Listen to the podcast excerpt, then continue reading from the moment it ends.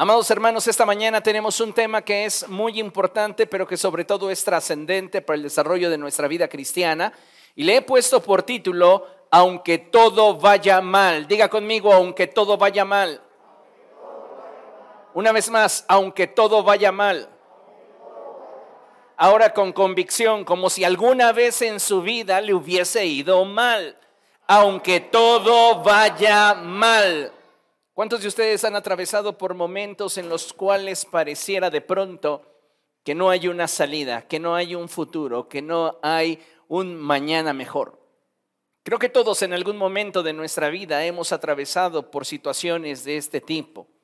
Pero sabe, creo que en los momentos más oscuros, en los momentos más difíciles, es donde debemos de aprender a confiar en Dios y a depositarnos en Él sin perder la fe. Acompáñeme a ver lo que la palabra del Señor nos enseña y le invito a que abra su Biblia allí en el libro del profeta Jeremías, capítulo 12, verso 5. Jeremías, capítulo 12, verso 5.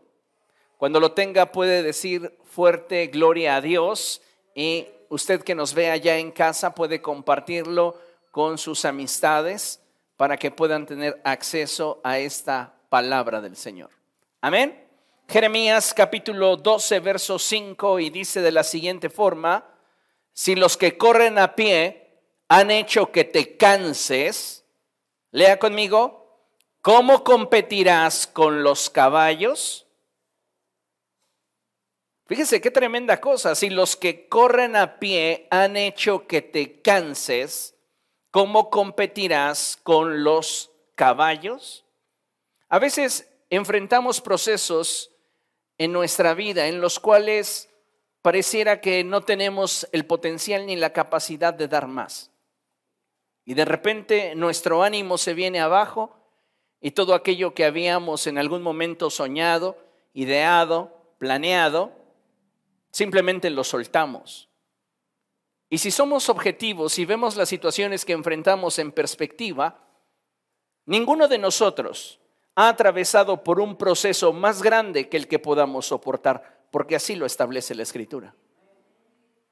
Ninguno de nosotros ha atravesado por una situación que pueda ponerle punto final a su historia. Sin embargo, muchos de nosotros somos los que voluntariamente determinamos ponerle punto final a nuestros planes, a nuestros sueños, a nuestras metas, cuando enfrentamos una situación que aparentemente, y lo pongo entre comillas, nos rebasa. Alguien dijo en una ocasión, la grandeza de una persona no se mide por su talento o su riqueza, sino por lo que se necesita para desanimarlo. Yo le pregunto a usted, de acuerdo a esta expresión, ¿qué tan grandes somos? ¿Qué tan fácil te desanimas?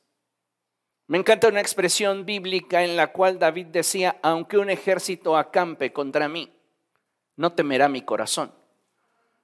Aunque hoy mismo estallase una guerra en contra mía, yo mantendré la confianza. El problema, amados hermanos, es que en este tiempo estamos tan apegados a la comodidad que pareciera de pronto que si las cosas no son como queremos o como esperamos, entonces nos tiramos al drama y renunciamos a aquello en lo cual posiblemente nos habíamos estado invirtiendo por semanas, meses o años.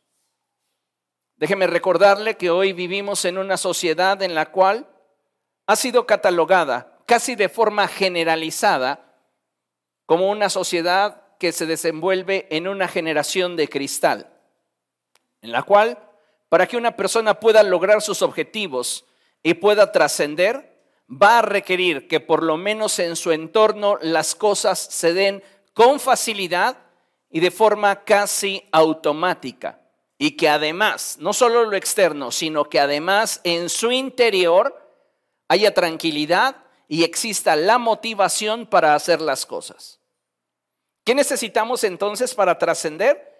Bueno, que todo en nuestro derredor esté tranquilo, que tengamos el viento a favor. Y no solamente esto en la cuestión externa, sino que internamente tengamos tranquilidad y también la motivación. Es que me siento motivado. ¿Sabe? Creo que esto es una trampa. Y muchas personas están cayendo en esa trampa. Porque necesitamos cambiar nuestra forma de pensar respecto del valor que le damos al cómo nos sentimos y a la forma en la cual digerimos el entorno que enfrentamos. Porque vivimos en un mundo hostil. La vida que enfrentamos no siempre nos va a sonreír. Y no porque esto suceda de esa forma significa que estamos sentenciados al fracaso. Algunos de ustedes han vivido con la sentencia de que su frijolito jamás germinó. A partir de ahí supe que me iba a ir mal en la vida. La realidad, amados hermanos, es que la iglesia de Jesucristo tiene que aprender a sobreponerse ante la adversidad. Si no, ¿dónde está nuestro carácter? ¿Dónde está nuestra templanza? ¿Dónde está nuestra fe? Actualmente muchas personas sueñan con grandes logros y desean alcanzar grandes metas, pero solo un pequeño porcentaje pueden llegar a hacerlas realidad. Creo que si hay algo que lejos de darnos estabilidad y fuerza para obtener un avance consistente y constante, es nuestro fuerte apego a lo que es fácil, a lo sencillo, a lo cómodo. Y la verdad es que las mejores cosas cosas de la vida no vienen envueltas en papeles brillantes y multicolores. Las mejores cosas de la vida suelen venir envueltas en medio de dudas, sentimientos encontrados, luchas internas, tormentas en nuestro corazón y mucha oposición. ¿Cuántas veces queremos lo fácil y si no resulta fácil lo desechamos? Decían por ahí que esta generación vive en una etapa donde si algo no le parece cómodo, simplemente renuncia a ello. Yo creo que debemos armarnos de una nueva forma de pensar y debemos de entender que si queremos disfrutar aquello por lo cual estamos luchando, debemos de perseverar tras de aquello que anhelamos. El Señor Jesucristo, amada iglesia, jamás nos ocultó el hecho de que nuestro avance en la vida sería difícil. Y mucho menos lo sería si nosotros decidíamos caminar con Él. Y es que contrariamente a lo que un amplio sector del cristianismo cree, la realidad es que caminar con Cristo nos expone a un ambiente de oposición, solo por el hecho de participar de la fe en Cristo. Ya somos motivo de oprobio en la sociedad. Somos motivo de discriminación. Somos motivo de que se nos señale o se genere la gente un prejuicio respecto de nosotros.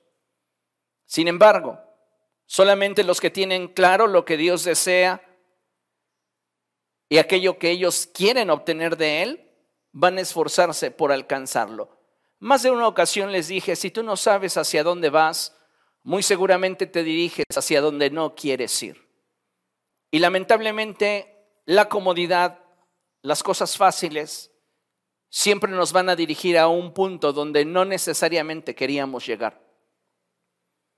Tenemos que entender que la vida se construye de forma intencional. Si tú quieres llegar a un punto en la ciudad, intencionalmente vas a tomar los medios que te lleven a ese punto. No te vas a subir simplemente a un medio de transporte a ver a dónde te lleva y quizá la casualidad te lleve a donde querías ir.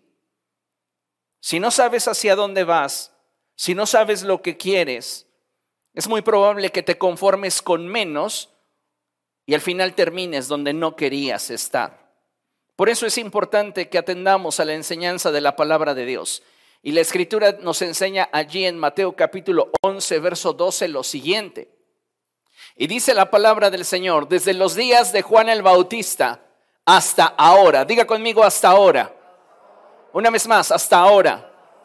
Otra vez, hasta ahora. Fíjese, desde los días de Juan el Bautista hasta ahora, el reino de los cielos ha venido avanzando. ¿Qué ha hecho el reino de los cielos? avanzar. ¿Qué caracteriza al reino de los cielos? Avanzar. Si nosotros nos estamos moviendo con el reino de los cielos, ¿cuál debería de ser una característica en nuestra vida? Avanzar. El problema es que muchos cristianos dicen moverse con el reino de los cielos, pero no estamos viendo en ellos un avance que sea evidente a las personas que les rodean. El apóstol Pablo le expresa a Timoteo y le dice, entrégate de lleno a estos asuntos, de modo que todos vean que estás progresando. El avance no puede ser algo que simplemente yo percibo en mi interior y que no se manifiesta de forma tangible en mi derredor. Sí es importante que yo internamente esté bien, pero esto será solamente algo consolidado en mí hasta que yo lo pueda proyectar de forma externa. Ahora bien, el Señor Jesucristo nos dice que la característica del reino de los cielos es que éste avanza. Pero el reino de los cielos avanza aun cuando las condiciones que enfrente no sean favorables. Si las condiciones que el reino de los cielos está enfrentando son contrarias, Él sigue avanzando el reino avanza. Y esta debe de ser la esencia de nuestra enseñanza y aprendizaje en esta mañana. El reino de los cielos avanza. El Señor Jesucristo fue muy específico cuando lo expresó y dijo, el reino de los cielos ha venido avanzando contra viento y marea. Y solo los que se esfuerzan logran aferrarse a Él. ¿Quiénes pueden moverse al ritmo del reino de los cielos? Los que se esfuerzan. Diga conmigo, los que se esfuerzan. Los que están dispuestos a avanzar aun cuando las condiciones que enfrenten sean contrarias a lo que desean. ¿Cuántos de ustedes en la etapa tal vez de la preparatoria o la universidad se encontraron con un profesor que evidentemente los quería reprobar. ¿Ninguno de ustedes? Yo me encontré con varios. Y no por eso salí huyendo ni de la vocacional ni de la universidad. Tenías que superar esa situación, aunque fuera en extraordinario. Pero no ibas a renunciar. Ahora, en la vida, ¿qué nos sucede? Enfrentamos algo que ya se nos dificulta un poco y de inmediato queremos huir. Creo, amados hermanos, que necesitamos como pueblo del Señor subir al siguiente nivel de madurez y no conformarnos simplemente con aquello que nos llega fácil o que nos resulta cómodo. Porque tal y como lo enseñó el Señor Jesucristo, en la vida no es así.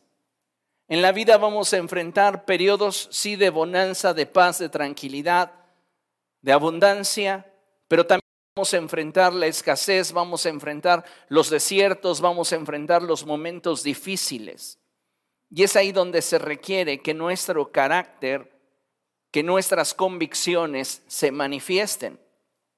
Me encanta cuando la palabra de Dios se encarga de mostrarnos el contraste que existe entre lo que solo aspiran algo y aquellos que lo conquistan.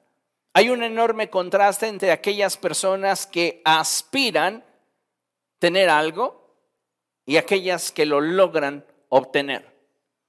Y la principal diferencia es la convicción, la certeza, la determinación, la voluntad rendida hacia un objetivo.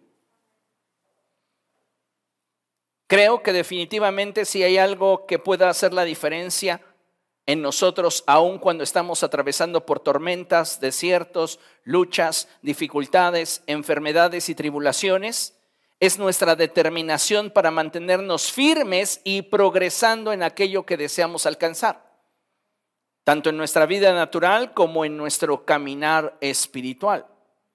Estoy seguro que a muchos de nosotros nos cuesta permanecer firmes para alcanzar una visión, mayormente cuando enfrentamos oposición. Reitero, puede ser esta externa o interna. porque no todas nuestras tormentas son externas. A veces vamos a estar contando con el apoyo de nuestra familia, con el apoyo de la gente que nos rodea, pero no creemos en nosotros mismos en lo íntimo. Entonces estamos lidiando con una tormenta íntima. Y yo creo que aun cuando la dificultad sea externa o interna, es que nosotros como hijos de Dios nos mantengamos firmes en aquello que queremos alcanzar.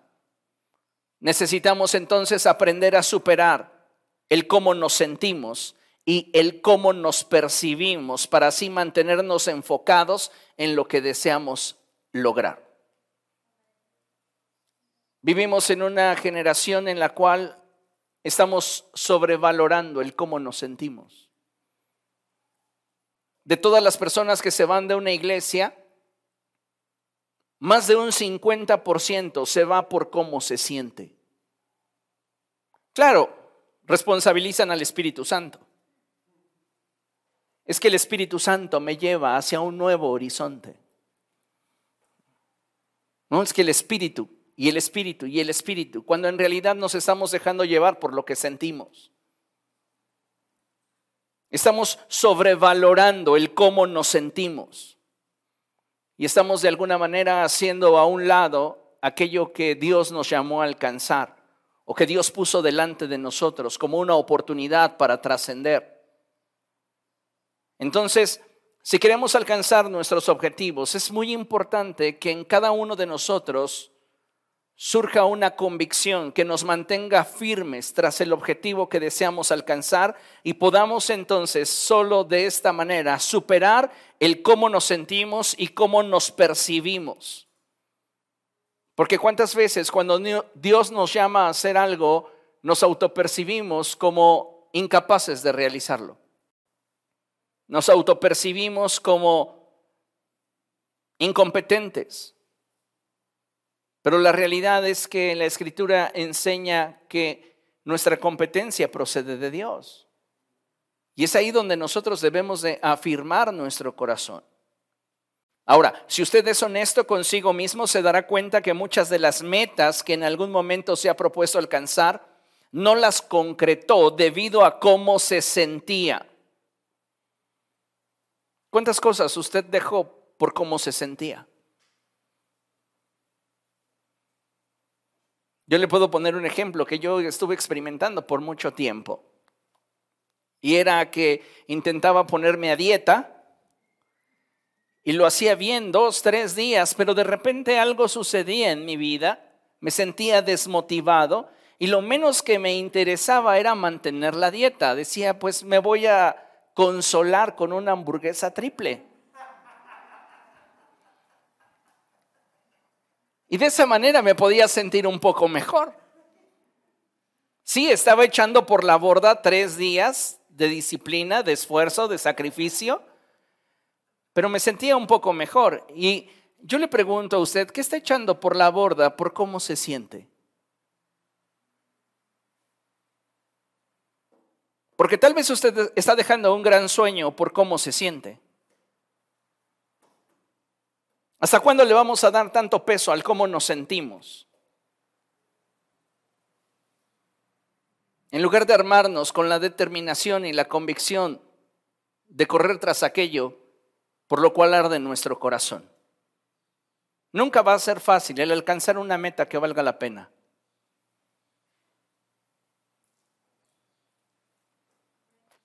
Creo que si hay un talón de Aquiles en esta generación es que sobrevaloramos el cómo nos sentimos. En otras palabras, el cómo nos sentimos se ha convertido en el impulso o freno de nuestra vida. Y qué tremendo, ¿no? Que las emociones tengan tanto dominio y control sobre lo que nosotros somos o pudiéramos ser. Creo que si nosotros habremos de ser esa generación que conquista, debemos cambiar este aspecto de nuestra vida. Debemos dejar que sean nuestras emociones las que tomen el control sobre nuestra vida. Basta ya de que mis emociones me controlen y necesito reorientar mis pensamientos de forma constante hacia el cumplimiento de la visión. Por eso, considere lo siguiente. Hay veces que en la vida parecerá que todo va en contra, pero es ahí donde debemos determinar cuánto vale lo que perseguimos. Ayer veía esta imagen y de repente me transporté a una clase de física y me propuse un problema y dije, identifica las fuerzas que actúan sobre la piedra y trata de calcular si ésta tiene un peso determinado y ya comencé a debrayar cuál es el esfuerzo que el hombre requiere para llevarla a la cima. Y bueno, rápidamente en un análisis muy sencillo podríamos decir que lo que tiene en contra primero es la gravedad, después el peso propio de la piedra, tres, la fricción que podría generarse entre la superficie de la piedra y la superficie sobre la cual intenta éste desplazar. Otro problema o otro obstáculo sería la inclinación. Y podríamos continuar avanzando y tratando de descubrir cuál sería el esfuerzo total que él tendría que realizar para llevarla al punto donde la debe de poner o donde la quiere poner. La realidad es que ¿cuántos de ustedes pensando en todo eso ya se rindieron? Ay, ya, no, olvide eso. Por, eso me dediqué al derecho. Podría ser. Pero en la vida sucede así. A veces lo vemos de forma muy superficial y ¿cuál es el problema? La piedra. Pero no, no es solo la piedra. Hay un montón de circunstancias adyacentes que van a hacer que el cumplir con tu sueño te resulte aún más difícil de lo que superficialmente puedes ver. El punto aquí es si estás dispuesto o no a llevarlo a su destino. Pienso que lo que se da como consecuencia del mínimo esfuerzo, por lo general no llega para quedarse. Todo aquello que se da como consecuencia del mínimo esfuerzo, por lo general no llega para quedarse, puesto que el que lo obtiene no tiene la capacidad de valorarlo.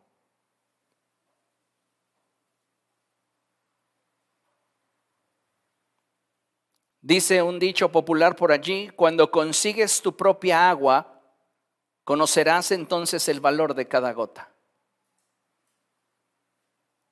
Cuando cargues, cuando puedas tener tu propia agua, entonces vas a conocer el valor de cada gota.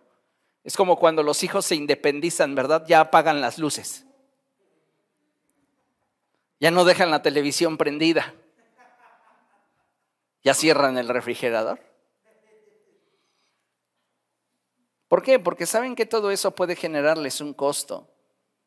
Pero cuando tienen a papá y mamá, nada de eso lo valoran porque hay quien lo supla.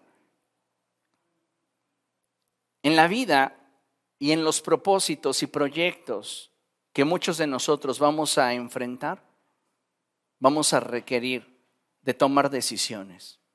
Decisiones que si bien nos pueden llevar al cumplimiento del proyecto que estamos presentando delante de nuestros ojos o decisiones que nos aparten de aquello que queremos alcanzar. De ahí que debamos entender que nuestra vida debe construirse teniendo como fundamento nuestras convicciones y que en nosotros debe existir la voluntad para que éstas sean las que rijan nuestro caminar y nuestro desarrollo, tanto personal como espiritual. Llegar a la meta que te estás proponiendo, alcanzar el sueño que estás deseando, no va a ser tan fácil si no te determinas a concretarlo. Si estás esperando que siempre haya alguien echándote porras, cuando esa persona o ese grupo de personas no estén, vas a perder la capacidad de seguir avanzando. ¿Por qué? Porque te va a faltar la motivación. ¿Sabe algo que necesito que usted sepa? Es que aunque no tenga motivación, un hijo de Dios debe de continuar avanzando. Esto es algo que debe de caracterizarnos, porque el reino de los cielos avanza, aun cuando todas las cosas nos están en contra. El reino de los cielos sigue avanzando y nosotros avanzamos con él. Amén. Consideren lo siguiente. Todo proceso de nuestra vida debe vivirse y administrarse de forma intencional. Y jamás debemos cederle el control a nuestras emociones de tal manera que nos impidan alcanzar aquello que anhelamos obtener. Los que llevan más de tres años en el matrimonio, ¿cuántas veces han tenido conflictos en su relación? O quienes han tenido una relación de pareja ya de bastante tiempo, ¿cuántos de ustedes han tenido conflictos? no le va a decir nada. Los hermanos están, no, ha sido todo felicidad, pastor. Increíble, maravilloso, los mejores años de mi vida. Yo me aprovecho porque estoy aquí en el púlpito. ¿Cuánto llevas de casado, Gerardo? Dos semanas. Está en la lona de miel. Gloria a Dios. Pero lo cierto es que Llegarán momentos en los cuales se experimenten situaciones de tensión y para ello tenemos que responder con intencionalidad, porque todos los procesos en cualquier tipo de relación, laboral, familiar, social, mercantil, se experimentarán momentos de dificultad. Y entonces debemos entender que todo proceso debe de vivirse y administrarse de forma intencional. Y jamás debemos cederle el control a nuestras emociones de tal manera que nos impidan alcanzar aquello que anhelamos obtener. ¿Qué es lo que quiero? ¿Qué es lo que deseo? ¿Qué es lo que busco?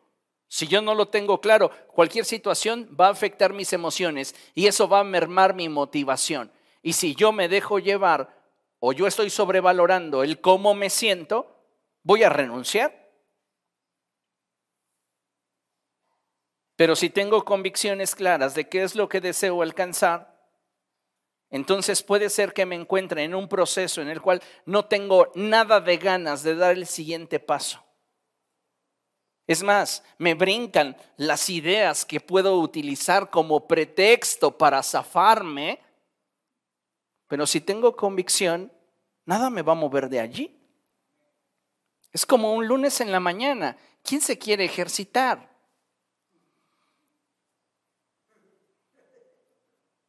Y entonces podemos comenzar a venderle ideas a nuestro cuerpo y decirle, mira, la mañana está muy fría, estás aquí calientito, has dormido como nunca en tu vida, hasta estás en una posición donde se siente todo perfecto. Pero mi convicción me dice, levántate, obeso, ándale, ponte a trabajar, esfuérzate. ¿A quién usted le va a hacer caso? Ay, a mi cama. Ya ve, se da cuenta. Vamos a ver qué nos enseña la escritura. Segundo libro de Samuel. Segundo libro de Samuel, capítulo 12. Es que la cama nos apapacha, ¿verdad? Segundo libro de Samuel, capítulo 12, a partir del verso 15.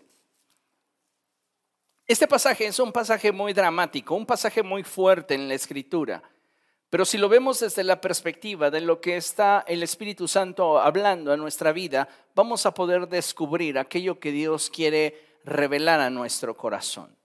Y dice así, segundo libro de Samuel, capítulo 12, verso 15, dicho esto, Natán volvió a su casa y el Señor hirió al hijo de la esposa de Urías, que a la esposa al hijo que la esposa de Urías le había dado a David.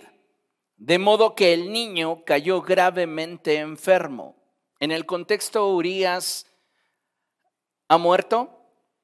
Natán ha ido a confrontar a David a causa de que éste se acostó con la esposa de Urías y la embarazó. Y bueno, después de la sentencia que Natán suelta sobre David es que se da todo este contexto. Y lo vuelvo a leer.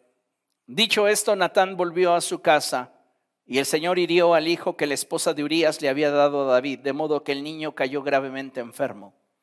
David se puso a rogar a Dios por él. Ayunaba y pasaba las noches tirado en el suelo. Los ancianos de su corte iban a verlo y le rogaban que se levantara, pero él se resistía y aún se negaba a comer con ellos. Siete días después, el niño murió. Los oficiales de David tenían miedo de darle la noticia, pues decían, si cuando el niño estaba vivo, le hablábamos al rey y no nos hacía caso, ¿qué locura no hará ahora si le decimos que el niño ha muerto? Pero David al ver que sus oficiales estaban cuchicheando, se dio cuenta de lo que había pasado y les preguntó, ¿ha muerto el niño? Entonces ellos le respondieron, sí, ya ha muerto. Entonces David se levantó del suelo y enseguida se bañó y se perfumó.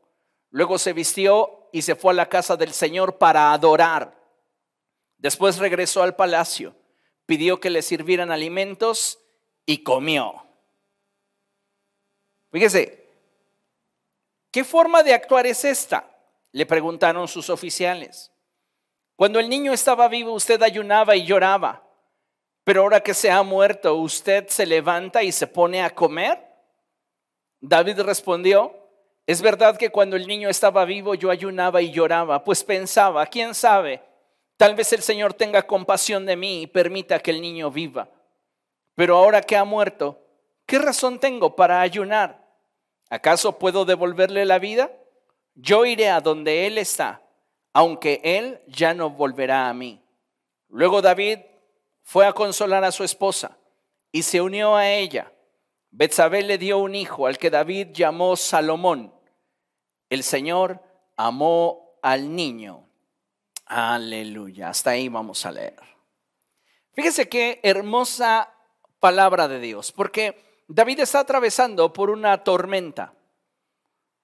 David sabe que su pecado está expuesto delante de los ojos de Dios y que Dios ha determinado ponerle fin al fruto de sus acciones. En este caso, hay una sentencia sobre el hijo de David y Betsabé y dice la escritura que el Señor hirió al hijo que les le había dado de modo que éste cayó gravemente enfermo.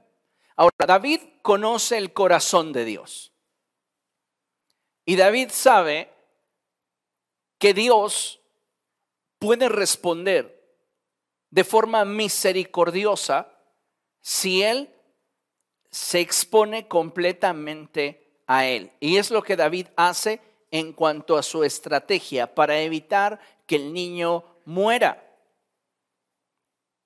A David no lo están moviendo sus emociones, lo están moviendo sus convicciones.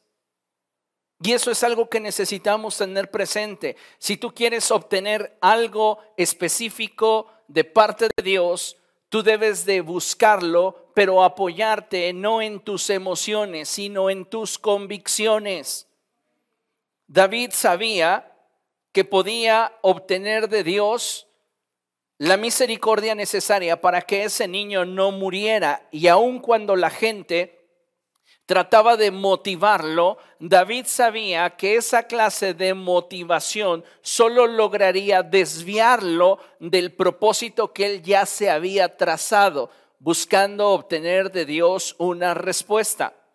Entonces cuando la gente lo iba a ver y le rogaban que se levantara, él se resistía e incluso se negaba a comer con ellos. David sabía que si él se humillaba bajo la poderosa mano de Dios, él podía tener acceso a la misericordia de Dios. Pero Dios ya había resuelto una cosa y era que ese niño debía morir. Entonces cuando ese niño muere, la gente que cuidaba del rey, dice, bueno, sí, cuando el niño vivía, el rey tenía actitudes que a nuestro parecer estaban fuera de sí. Ahora que se entere que el niño ha muerto, qué locura no va a ser el rey. Entonces David se da cuenta que ellos están hablando entre sí y David entiende lo que ha sucedido y les pregunta, ¿ha muerto el niño? Y ellos le dijeron, sí, ha muerto. Y el verso 20 nos muestra algo muy interesante. Dice que entonces David se levanta del suelo y enseguida se bañó y se perfumó, luego se vistió y fue a la casa del Señor para adorar. David está atravesando por un duelo. David ha perdido algo que para él tenía un significado especial, un hijo. Y sin importar si ese hijo no fuera de una de sus esposas legítimas, sin importar la condición en la cual él había embarazado a Betsabé y la forma en la cual ese niño había nacido, David se sentía comprometido, responsable. David amaba a ese niño. Y dice la palabra del Señor que cuando se le dijo a David que el niño había muerto, él se levantó, se bañó, se perfumó, se vistió y fue a la casa de Dios para adorar. En medio de su tormenta, adoró. ¿Por qué? Porque a David no lo están gobernando sus emociones. ¿Cuántos de nosotros cuando recibimos de parte de Dios un no, nuestras emociones nos llevan a decepcionarnos de Dios, nos llevan a guardar sentimientos equivocados en contra de Dios? ¿Por qué? Porque Él no hizo lo que nosotros esperábamos que hiciera. Imagínense a David reprochándole a Dios y para eso ayuné una semana. Y para eso derramé ceniza sobre mi cabeza y para eso me vestí de silicio?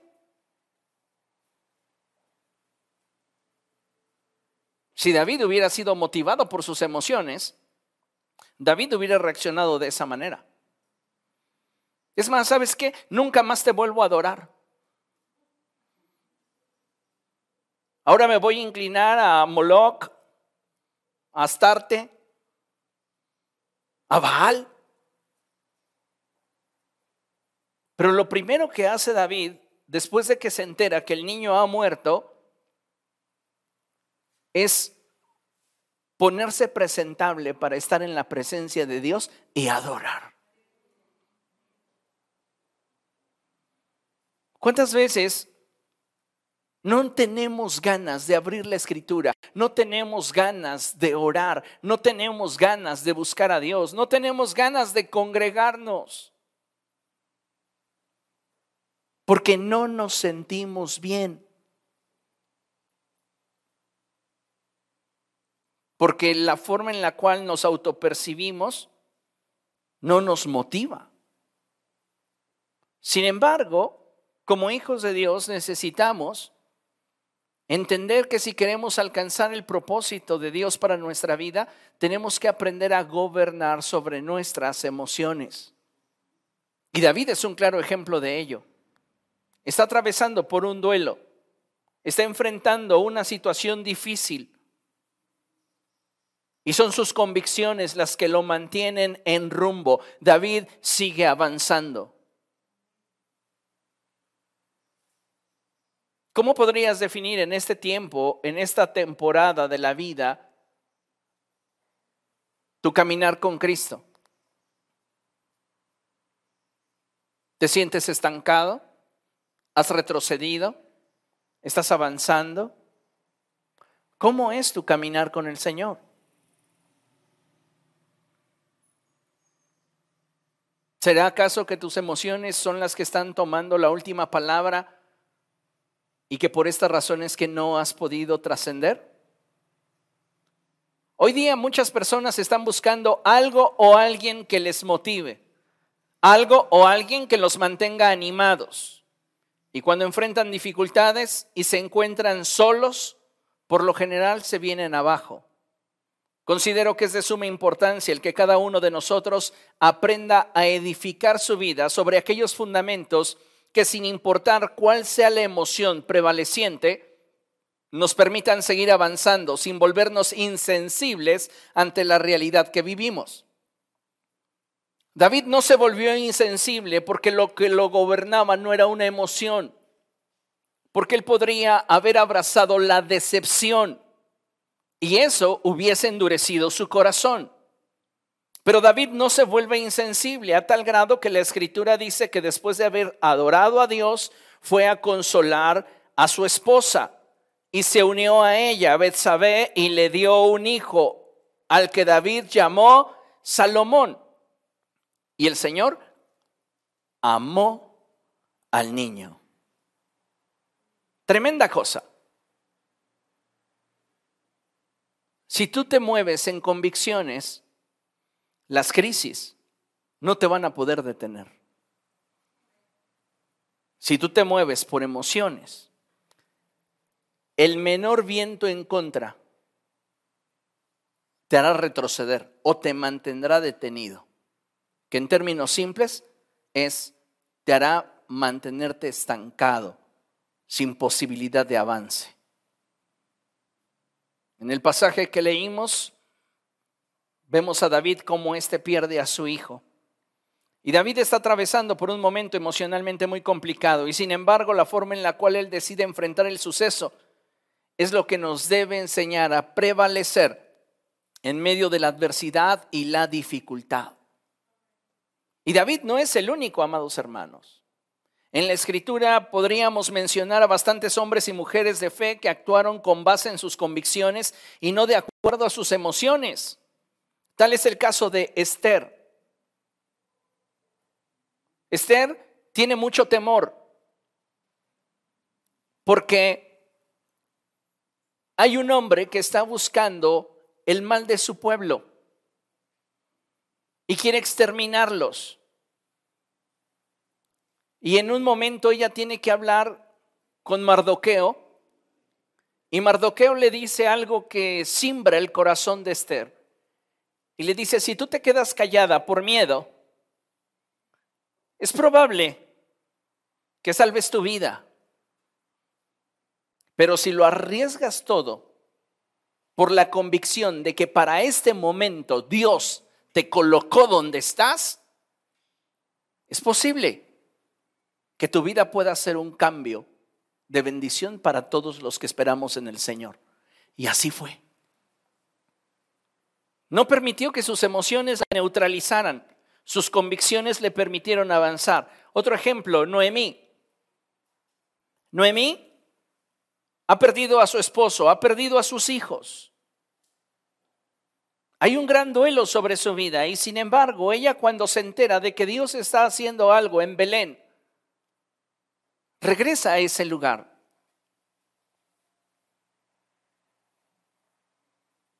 Otro ejemplo, Ruth. Ruth misma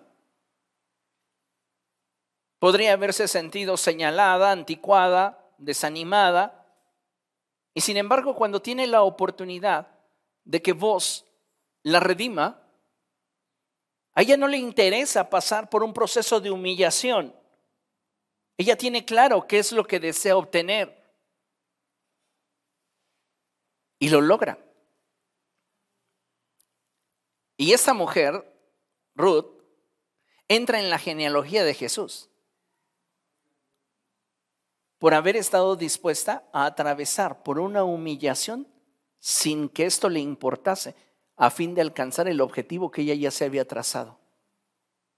Ella quería ser redimida. Pablo, otro ejemplo. ¿Cuántas veces las emociones o las motivaciones del apóstol pudieron haber estado en números rojos? Y sin embargo, su fe, sus convicciones eran las que le hacían seguir adelante.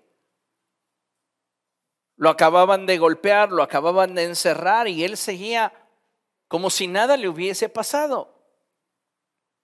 ¿Qué es lo que hace que estos hombres de Dios se mantengan firmes?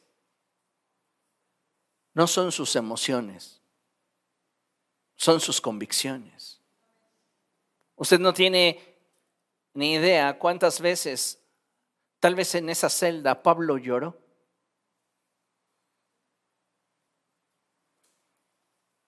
Lo escuchamos decir y escribir, estén siempre alegres.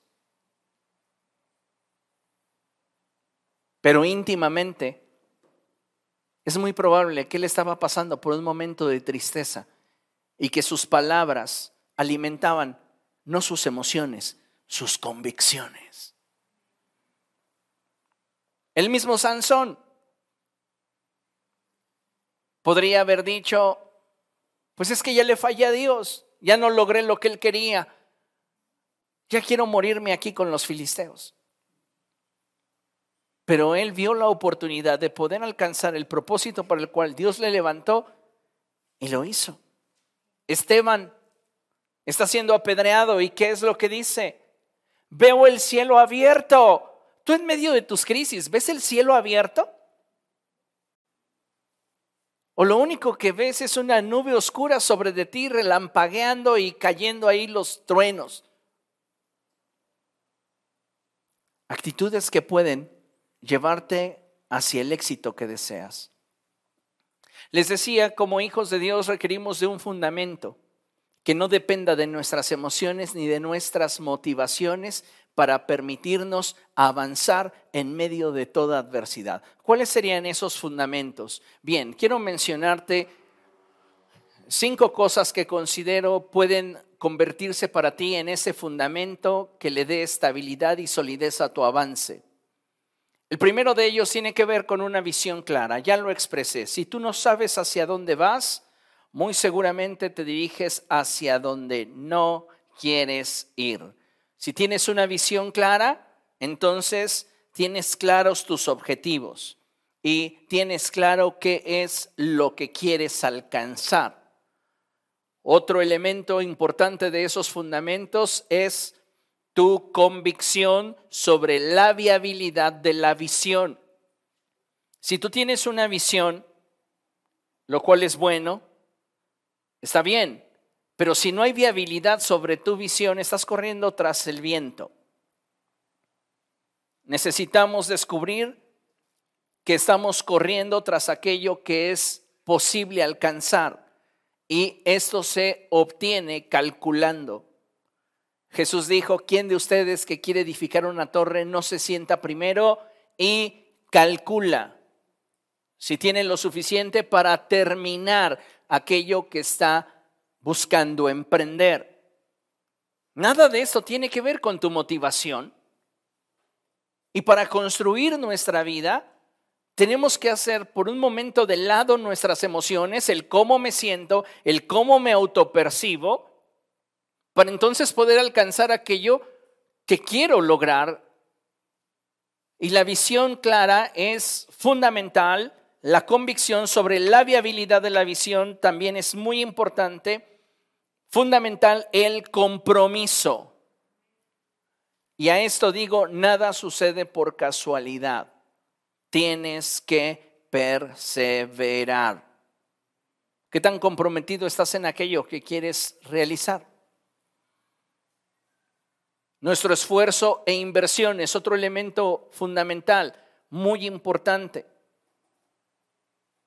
Si tú ya te cansaste, ¿qué necesitas hacer? Renovar tu mente y volverlo a intentar. Es que las cosas en nuestra vida tienen que evaluarse desde la perspectiva de lo que persigo y no del cómo me siento. Porque si yo me canso en alguna etapa, lo más seguro es que si mis emociones están gobernándome, voy a renunciar. Pero si son mis convicciones, entonces me voy a renovar y lo voy a volver a intentar. Finalmente, el fundamento de nuestro avance tiene que ver con fe. Y no hablo en fe en mi capacidad o en el futuro. Hablo de tener fe en Dios. Porque solamente al tener fe en Dios es que nosotros podremos tener descanso y podremos mantenernos enfocados en la visión. Considere esto. Cuando te sientas cansado y desmotivado, no te rindas. Echa mano de tus convicciones. Si algo te puede mantener a flote, son tus convicciones, no el cómo te sientes. Si tú permites que el cómo te sientes sea el que determine tus alcances, vas a alcanzar muy pocas cosas. Y no hablo de que abracemos un positivismo superficial,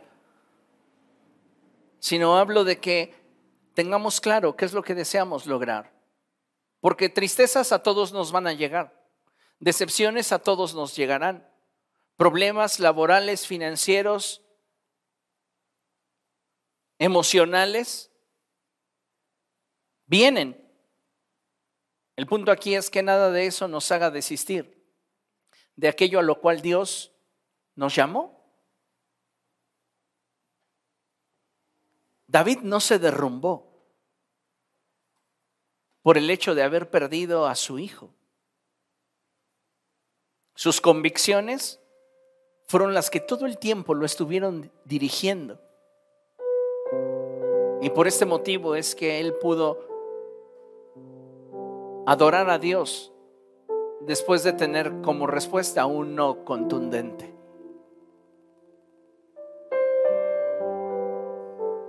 Persevera en aquello que Dios ha puesto en tu corazón y no te rindas. Si Dios te llamó para glorificarle de alguna manera, hazlo con toda determinación.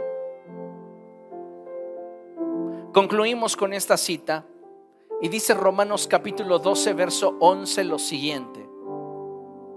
Nunca dejen de ser diligentes. Antes bien, sirvan al Señor con el fervor que da el Espíritu. Si tú le permites a tus emociones gobernar, vas a dejar de ser diligente. Es que hoy no me siento bien, es que ando desmotivado. Tu vida va a ser como un papalote. Pero si tienes convicciones, puede ser que no estás en el mejor día. Pero igual lo haces. Igual perseveras. Igual avanzas. Y eso es lo más valioso cuando hablamos de movernos al ritmo del reino de los cielos. Es tu intimidad con el Espíritu Santo lo que te va a permitir tener fervor en tu corazón. Y el fervor es mucho más que una motivación, es convicción. Cuando Jesús habla con Ananías y le dice que vaya a orar por Saulo, Jesús le revela a Ananías que Saulo va a sufrir por la causa. Y los sufrimientos jamás doblaron al apóstol Pablo. Es más, él decía, los sufrimientos efímeros que ahora padecemos en nada se comparan con la gloria que habremos de experimentar. ¿Quién te dice esa clase de cosas sino alguien que tiene algo que le da más fuerza que una motivación? Y eso es convicción. Nuestra vida no siempre va a ser cómoda y no siempre va a ser fácil. Pero tú determinas con base en tus convicciones si sigues avanzando, te estancas o dejas que tus emociones te arrastren. aunque todo vaya mal, persevera. Aunque todo indique que no vas a lograr tu objetivo, insiste.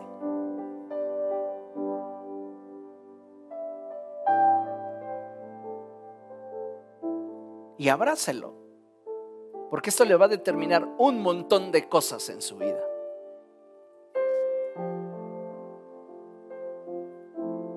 tenga el fundamento que le va a permitir entonces lograrlo sin la necesidad de que sus emociones interfieran. Una visión clara, convicción sobre lo que persigo, compromiso, esfuerzo e inversión y fe. ¿Le parece?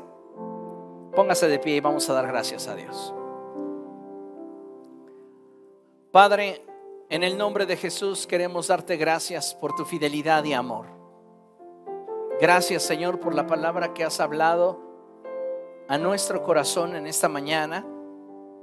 Y te ruego Dios en el nombre de Jesús, que seas tú quien esté mostrándole a cada uno de tus hijos lo que necesitan para poder perseverar. Aquellos que están cansados, aquellos que se sienten abatidos, aquellos que están batallando con decepciones, con emociones destructivas, Señor, tráelos hacia tu regazo y permíteles descansar en tu presencia. Tu palabra dice que vengan a ti todos los que están cansados y cargados y que tú, Señor, les darías descanso. Precioso Dios, tú conoces el corazón de cada uno de los presentes y de aquellos que están viendo esta conferencia en la transmisión. Te suplico, Dios, en el nombre de Jesús, que tu gracia sea sobre todos y cada uno de tus hijos.